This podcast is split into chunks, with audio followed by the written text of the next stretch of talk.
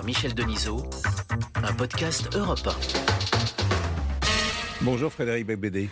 Bonjour Michel Denisot. Est-ce que vos icônes sont exactement les 50 écrivains qui sont dans votre dernier ouvrage qui s'appelle Bibliothèque de survie?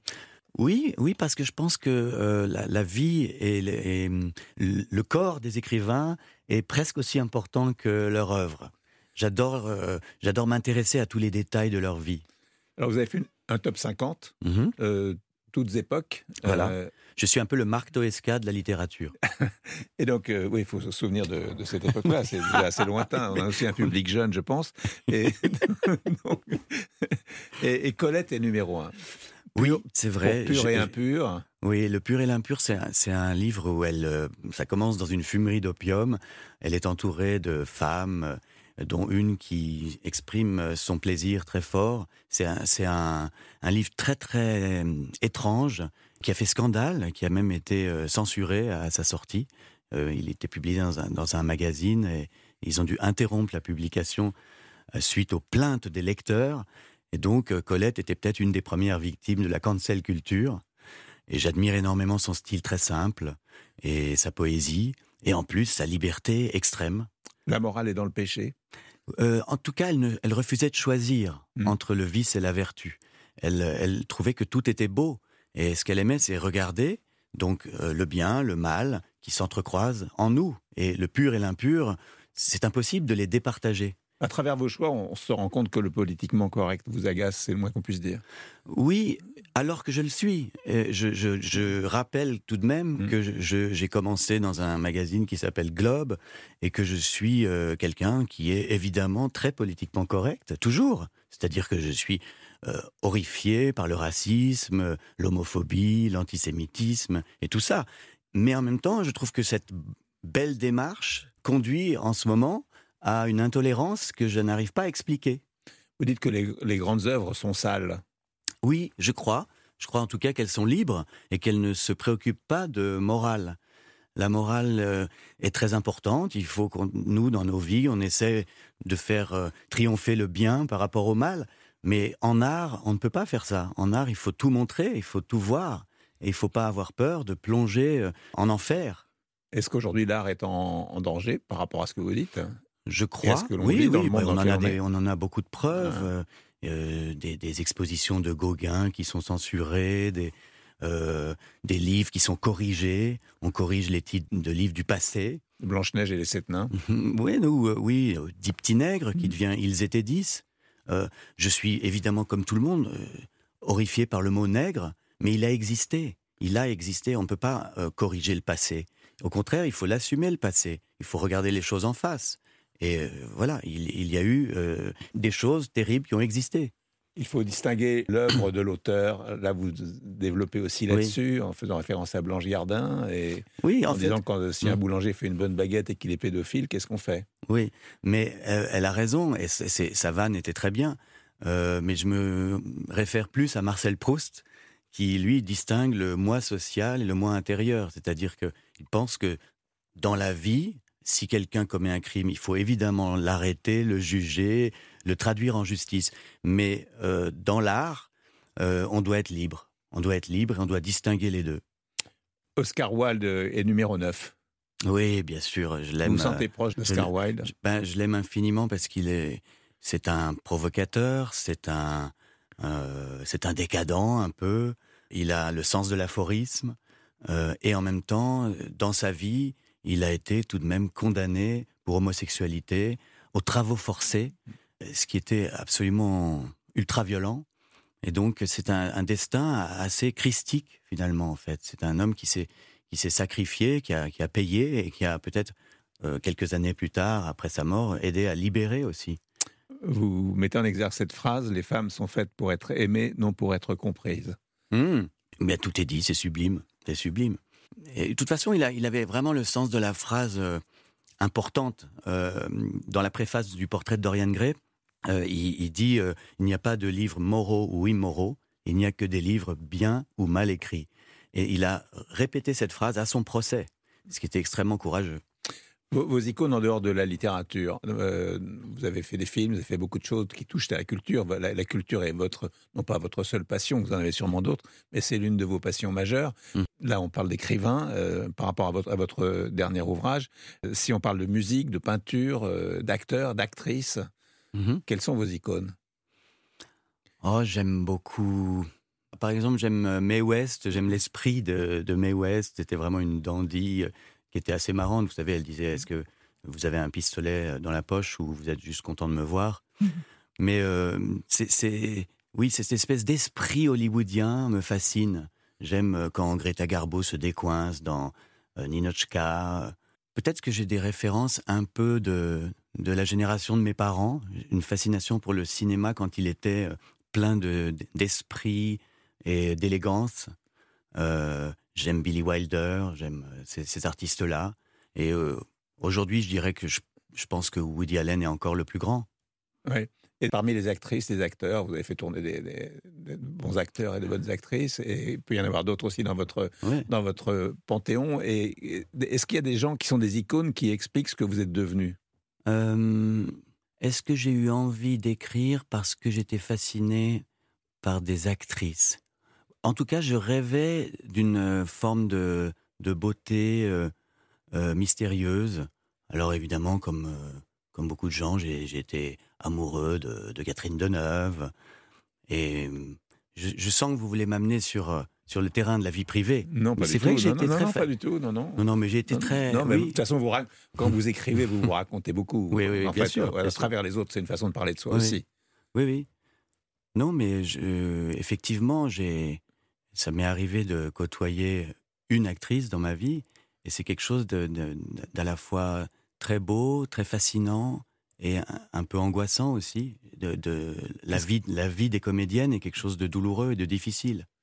Donc j'ai, oui, j'ai beaucoup d'admiration pour, euh, pour les gens qui, ont, qui, finalement euh, abdiquent le contrôle.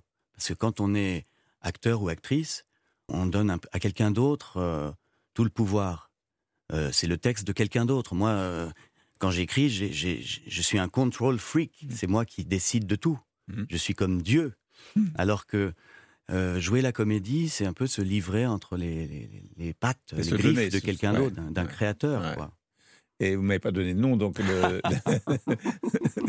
d'actrices ou d'acteurs qui sont des icônes pour vous, sans pour autant être dans votre vie privée, c'est pas ce que je cherche. Bah écoutez, euh, j'admire beaucoup Laura Smet. Ouais. Oui, je trouve que c'est quelqu'un de très fascinant. Pourquoi? Bah, Elle a une présence, elle est très charismatique, elle a une innocence et en même temps euh, une solitude, quelque chose d'émouvant, de fragile. parmi les acteurs? Gaspard Proust. Euh, oui, qui est votre. Gaspard Proust. Votre, Jean, pierre Léo. Je l'aime beaucoup parce qu'il il n'essaye pas de plaire et moi, je trouve que c'est ça qui me, qui me séduit le plus, en fait. J'aime bien les, acteurs qui n'essayent pas de plaire. Euh, j'aime Édouard Baird, j'aime Benoît Poulvorde. Hum, mais vous avez cité Blanche Gardin. Je pense que Blanche Gardin est quelqu'un de très, très intéressant, de très, très euh, torturé, très libre, très désespéré. Et euh, en fait, j'aime les, les gens même prêts à assumer leur maladresse, leur faiblesse, euh, c'est de plus en plus difficile. Oui, ou capables de d'exhiber leurs euh, contradictions aussi. Et bon, oui, c'est vrai que si, je parle d'Edouard euh, à ce moment-là, ça renvoie aussi à toutes les, puisque votre émission s'appelle Icône, les toute, toute la bande de Jean-Loup Dabadi et donc Jean Rochefort, Guy Bedos, Claude Brasseur. C'est des gens que j'ai pu croiser en plus. C'est vrai que ça fait bizarre qu'ils soient presque tous euh, morts en même temps. Ouais. Et en musique? Mmh. Vous travaillez en musique? Oui. Alors, pour écrire, je préfère écouter des, de la musique classique, parce que s'il y a des paroles, ça me perturbe. Mmh. Mais euh, aujourd'hui, je, bah, j'adore, euh, j'adore énormément d'artistes. J'adore Souchon, Écoutez, là, j'écoute en ce moment euh, des, vieilles choses parce que avec les, les Spotify et tout ça, j'ai tendance à faire confiance aux algorithmes pour décider à ma place. Et je découvre des choses que je connaissais pas, des vieux Neil Young, euh, des vieilles chansons de Crosby, Stills, Nash. Donc je, complète ma culture grâce à des robots. Ouais. C'est assez, assez terrible. Mais il y a une chanson qui est au-dessus de tout pour vous, il y a un artiste qui est au-dessus de tout, un chanteur, une chanteuse, un groupe. Ouais, Serge Gainsbourg. Hmm. J'ai euh, été assez choqué. On parlait de politiquement correct, de, de, lire euh, ici et là des critiques sur euh, les paroles de ces chansons, une fois de plus en, en, jugeant un artiste sur des critères moraux. Et c'était quelqu'un qui avait le goût du risque, le goût de, de plonger au cœur de, de, la, de la souffrance, quoi, avec, avec une infinie élégance. Donc j'aime beaucoup Gainsbourg et son goût du scandale aussi. Si j'ai quoi Affirmatif. Et quoi d'autre? Si je baise Affirmatif. Quoi Des noms Des salopes Affirmatif. Des actrices Des gamines Affirmatif. De quel âge?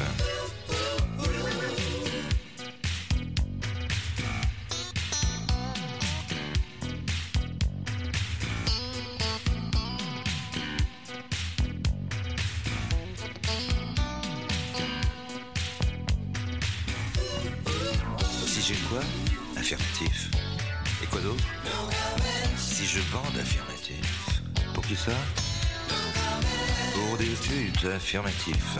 Et qui d'autre Brune, blonde, affirmatif. Et rouquine. Est-ce qu'il y a des, des, hommes politiques ou des personnages historiques qui sont des icônes pour vous hmm. C'est bizarre, mais là, en, en me souvenant de ma jeunesse, je suis en train de travailler sur un, un récit euh, personnel. Qui sera votre prochain livre? Oui, oui. Hmm. Je me suis aperçu que quand même j'avais admiré le général de Gaulle quand j'avais 3 ans, 4 ans.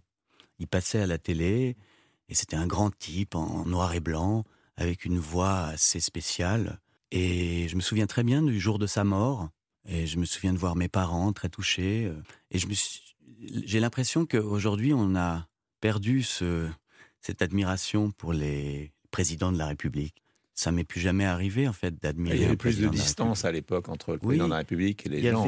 Oui, alors évidemment les, les, médias étaient contrôlés, donc euh, il y avait des raisons à ça, mais ce respect s'est perdu. C'est un peu dommage. En fait, il y avait une, forme de, de, grandeur euh, chez lui. Par exemple, je me souviens très bien d'un disque de Thierry Leluron que mon père m'avait offert, où il imitait Jacques Chaban-Delmas avec une voix de canard, et il se foutait de la gueule de tous les hommes politiques, mais pas de Gaulle. De Gaulle, on faisait pas d'humour sur le général. il y avait Henri Tizot qui l'imitait bien. Oui, mais je veux dire là, l'idée qu'on doive nécessairement toute la journée se foutre de la gueule des, des gouvernants, c'est sain, et en même temps, ça les, ça les diminue, forcément. On le fait trop? Euh, je ne sais pas quelle est la solution, parce que euh, je crois que la satire est indispensable. Et en même temps, c'est vrai que si toute la journée on se fout de leur gueule, ben, ils perdent un peu de leur, euh, de leur grandeur. Alors peut-être la, solution, c'est la monarchie à l'anglaise, c'est-à-dire vous avez une famille royale qui symbolise la permanence, et puis les hommes politiques euh, qui, qui sont interchangeables. Comment vivez-vous cette période? Très mal, très mal. J'ai commencé en mars 2020 par me révolter. J'ai d'ailleurs repris euh, des positions euh, très énervées euh, contre l'hygiénisme, la, dictature sanitaire, pour l'art de vivre à la française, etc. On était quelques-uns et on s'en est pris plein la figure. Nicolas Bedos, Bernard-Henri Lévy, Yann Moix. Mm. On était quelques-uns à s'énerver, ça n'a servi à rien, à part à se prendre des, des tombereaux d'injures. Donc il y a eu cette période de révolte. Ensuite, d'anesthésie pendant quelques mois, là, et puis aujourd'hui ça fait 16 mois, et franchement, je, rentre dans la tristesse. J'ai une impression de mélancolie, de malheur euh, global, et je ne sais même pas si on sera capable de, de nouveau de, de se serrer la main et de s'embrasser. Enfin, je suis assez terrorisé, franchement, et même déprimé. C'est-à-dire qu'on avait envie de vivre et maintenant on a peur de mourir. Oui, et la peur de mourir euh, est une peur de vivre en réalité. Euh, il faut l'accepter, la mort. La mort, ça fait partie de la vie. Euh, la, vie n'est qu'une suite de, d'accidents d'autobus mmh. et, de microbes. Donc si vous n'êtes pas capable de l'admettre, euh, si tout le monde veut être protégé par le gouvernement et, se met à dénoncer son voisin parce qu'il fait la fête, c'est pas le monde dans lequel j'aime vivre. En fait, la, littérature nous apprend ça. Il faut prendre un peu de, distance et de recul. Et, ce qu'on est en train de vivre n'est absolument pas normal et aurait même été inimaginnable il y a quelques décennies. Et peut-être que la principale victime de cette maladie, c'est la démocratie. Aujourd'hui, à force de vouloir se protéger, on fout en l'air pas seulement la liberté, on fout en l'air notre intelligence et notre euh, sens de la conversation. Dans Bibliothèque de survie, dans votre top 50, il n'y a pas Michel Houellebecq, c'est une surprise Non, c'est parce que Michel était dans le tome précédent, un, livre qui s'appelait Premier bilan après l'apocalypse, que j'ai publié en 2011. Et euh, dix ans après, là, j'ai voulu euh, mettre le projecteur sur d'autres auteurs, mais Michel reste pour moi le contemporain capital. Comment va-t-il? Euh, écoutez, je vous le dirai demain parce que je dîne avec lui ce soir. Merci beaucoup. À demain. Merci. Merci. Icône est un podcast européen présenté par Michel Denisot. Réalisation Corinne Reich. Programmation Claire Dutronc. Retrouvez Icône chaque semaine sur europe l'appli Europe et vos plateformes habituelles.